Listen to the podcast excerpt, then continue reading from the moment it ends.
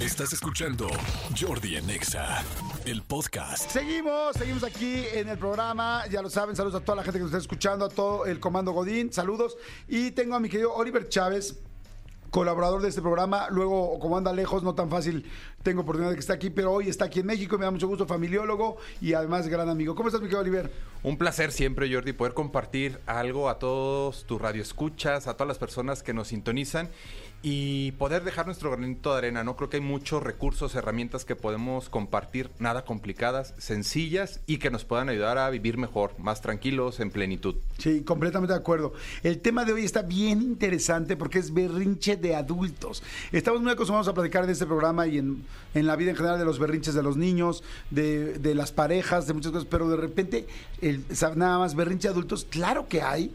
Y luego uno, pues como que no tenemos muchas mucha noción de qué hacer en ese momento, ¿no? Claro, y, y, de repente ni siquiera son vistos como tal, ¿no? En, en, el imaginario que al niño lo injustificamos por ese berrinche, ¿no? Ajá. Es como, ¿cómo estás pataleando por un juguete? Eso no tiene sentido. Claro. El problema es que el adulto todo lo justifica y dice, claro que me puedo, y lo pongo entre comillas, Ajá. ¿no? Molestar porque se me atravesó el del coche, porque no estoy obteniendo lo que quiero. Pero yo creo que los adultos somos incluso hasta más berrinchudos que los niños, ¿no? Qué cañón, sí es cierto, porque además como el adulto, como tenemos este ya la edad y, y lo justificamos eso. Claro. Como que un niño no puede justificar su berrinche, ¿no? ¡Ah!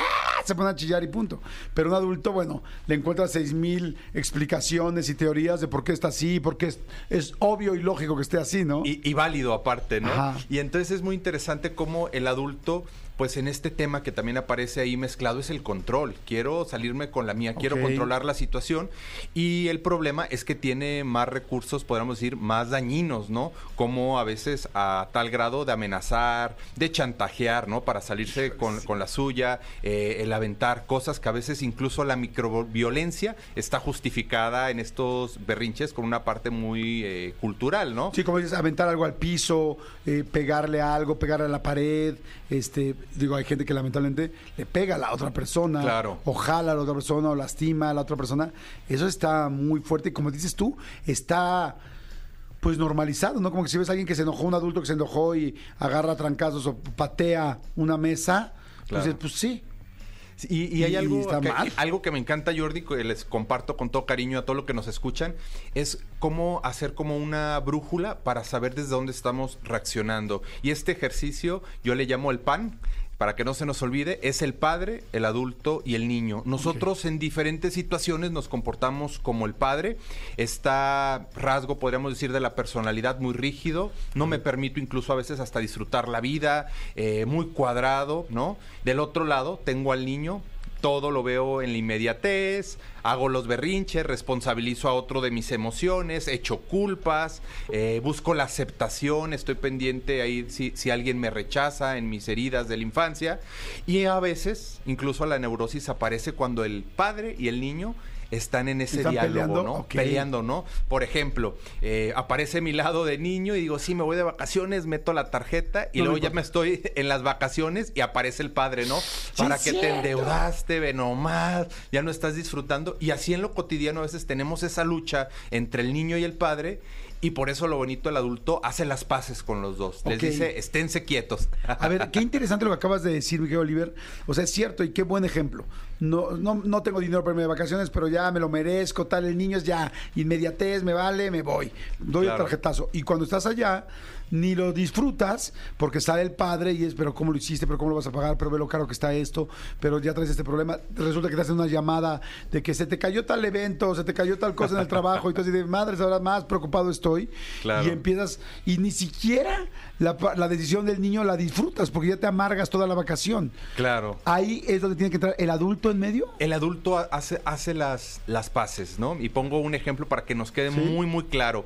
Eh, pensemos que tenemos una reunión de personas que tenemos mucho tiempo que no vemos, pero es entre semana, ¿no? Entre semana, en la noche, obviamente al día siguiente tienes que trabajar temprano. Por lo general, una persona con el rasgo del padre no va, ¿no? Es es entre semana, mañana tengo, debo que levantarme temprano y se priva esta experiencia, ¿no? ¿El niño va o no va a la fiesta? Claro. Totalmente, ¿no? Ya Llega quiero se antes, regresa. ya lleva chupe, ha- hace una pre de la pre-fiesta. Claro, este, Ya está ah. planeando después, vamos al 11-11, después a cantar y a tal. Claro, el, el- el- el after eh, y Al día siguiente quizás no va a trabajar o llega tarde y le llaman la atención, lo pueden despedir y entonces echa culpas, ¿no? La culpa es de, del dueño de la empresa, etcétera, ¿no? Como un niño. Como un niño, tal como un niño. No, no se responsabiliza. Aquí el punto interesante que nos va a ayudar al adulto. ¿Qué pasa con el adulto? ¿Va o no va a la fiesta? Yo creo que el adulto lo que debería hacer sería hacer una medida entre las dos, ni ser tan duro como el padre, ni ser tan permisivo como el niño, y decir, sí voy a ir, pero vamos a ir temprano para poder disfrutar a mis compañeros, pero voy a cumplir mañana en mi trabajo. Y quizás apareciera el pensamiento, me tomo dos copitas, lo que sea, ¿no? Pero ahí viene lo interesante, que claro, eso es, el, el mediar, estar en el gris.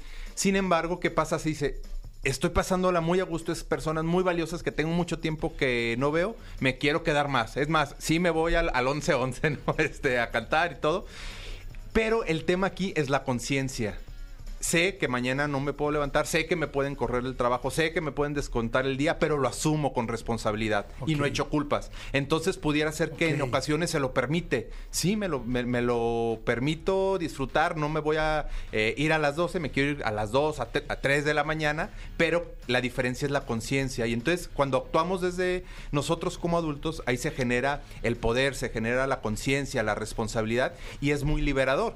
Y aquí las personas que nos están escuchando quizás piensen en, algún problema que tuvieron y, reflexionen desde dónde lo quise resolver. China, a lo mejor desde el niño, ¿no? ¿Qué hubiera podido hacer diferente como el adulto? Claro. Quizás más escucha, qué sé yo. Me, me encanta lo que estás diciendo porque, pues porque es cierto, o sea, es cuántas cosas, o sea, si ya vas a tomar una decisión, entonces, si lo vas a tomar como adulto, responsabilízate por ella. Un ejemplo que seguramente a mucha gente de ustedes les pasa, a mí me pasa, las vacaciones. No, son vacaciones, voy a comer lo que quiero, me lo merezco, he trabajado tal. Y luego llego a México y estoy pasado de peso y estoy enojado y no me queda bien la playera y los jeans y me enojo y estoy de mal humor todo el día a ver, como adulto, entonces ahí tendría que decir, a ver, maestro, si te lo vas a comer y si vas a disfrutar la vacación, es obvio que va a haber una repercusión, una, repercusión después en tu peso o en tus tallas. Entonces, cuando llegue, acuérdate que tomaste la decisión y que lo hiciste bien y ahora pues échale ganas al ejercicio, pero no te amargues ahora emocionalmente el día. ¿Es así? Claro, totalmente. Y ver nuestros eh, recursos de eh, autocontrol, regulación emocional, ¿no? Porque creo que también hoy en día está faltando mucho en la educación con los hijos enseñarles esto, ¿no? La tolerancia a la, a la frustración, el valor del esfuerzo. Y entonces creo que estamos generando hoy en día muchos adultos, todavía son ahorita niños, pero muchos adultos que van a vivir con muchas frustraciones, muchos berrinches. ¿Por qué? Por esta cultura del clic, esta inmediatez, lo que hace es de que quiero todo rápido y ya, ¿no? Y se me olvida algo muy interesante, que es entender que la vida es un proceso. No es de, poco a poco. de, un clic y ya está todo resuelto, ¿no? Entonces también esta mirada hacia las nuevas generaciones, ¿qué les estamos enseñando para que puedan ser más hábiles con el manejo de sus emociones, que tengan más control, eh, autoconciencia? Y creo que eso también es parte que nos corresponde a nosotros como sociedad, como padres, irles forjando a nuestros hijos. Oye, Oliver, aquí este sistema PANO está, mm, que me encantó, que es padre, adulto y niño, y está padre que se lo aprendan, porque yo creo que tengo ganas de analizar varias cosas que he hecho con este análisis, a ver dónde estuvo el niño, dónde estuvo el padre, eh, no solamente en el futuro, sino en lo que ya me he equivocado cómo funciona, por ejemplo, en el asunto del amor de te dejó una pareja. Hay muchas veces, hay muchas ocasiones que muchas personas terminan con alguien y hacen un berrinche, ella o él, para regresar y tal, inclusive el chantaje y llaman y hay gente que inclusive dice, me voy a matar. Claro. Si no regresas conmigo me voy a matar. ¿Eso aplicaría, aplicaría aquí? ¿Esto pues, se podría solucionar con esto? Eh, definitivamente esto tiene que ver más con el hombre, este tipo de situaciones me voy a matar, ¿no? Eh, es difícil este, en, en, las mujeres, es más como el chantaje en los hombres, claro, es un berrinche.